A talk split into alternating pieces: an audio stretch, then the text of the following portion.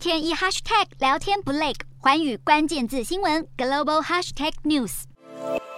拜登和沙国王储友好举动引发了各界的批评，现在就连推行国内政策都受到了阻碍。美国田纳西州联邦法官暂时挡下了拜登政府一项保障跨性别者使用符号符合自己性别认同的盥洗室、更衣间，并参与体育赛事的权益。好，进一步来了解啊，二十个共和党籍州检察长组成的联盟，去年对联邦政府提起了诉讼，表。示拜登这一项指令与他们所代表的二十个州州法互相抵触。如今联邦法官挡下了这项指令，让二十个原告之一的奥克拉荷马州检察长就表示，法官的命令是女子体育的一大胜利，也是女性在学校盥洗室、更衣间隐私与安全的一大胜利。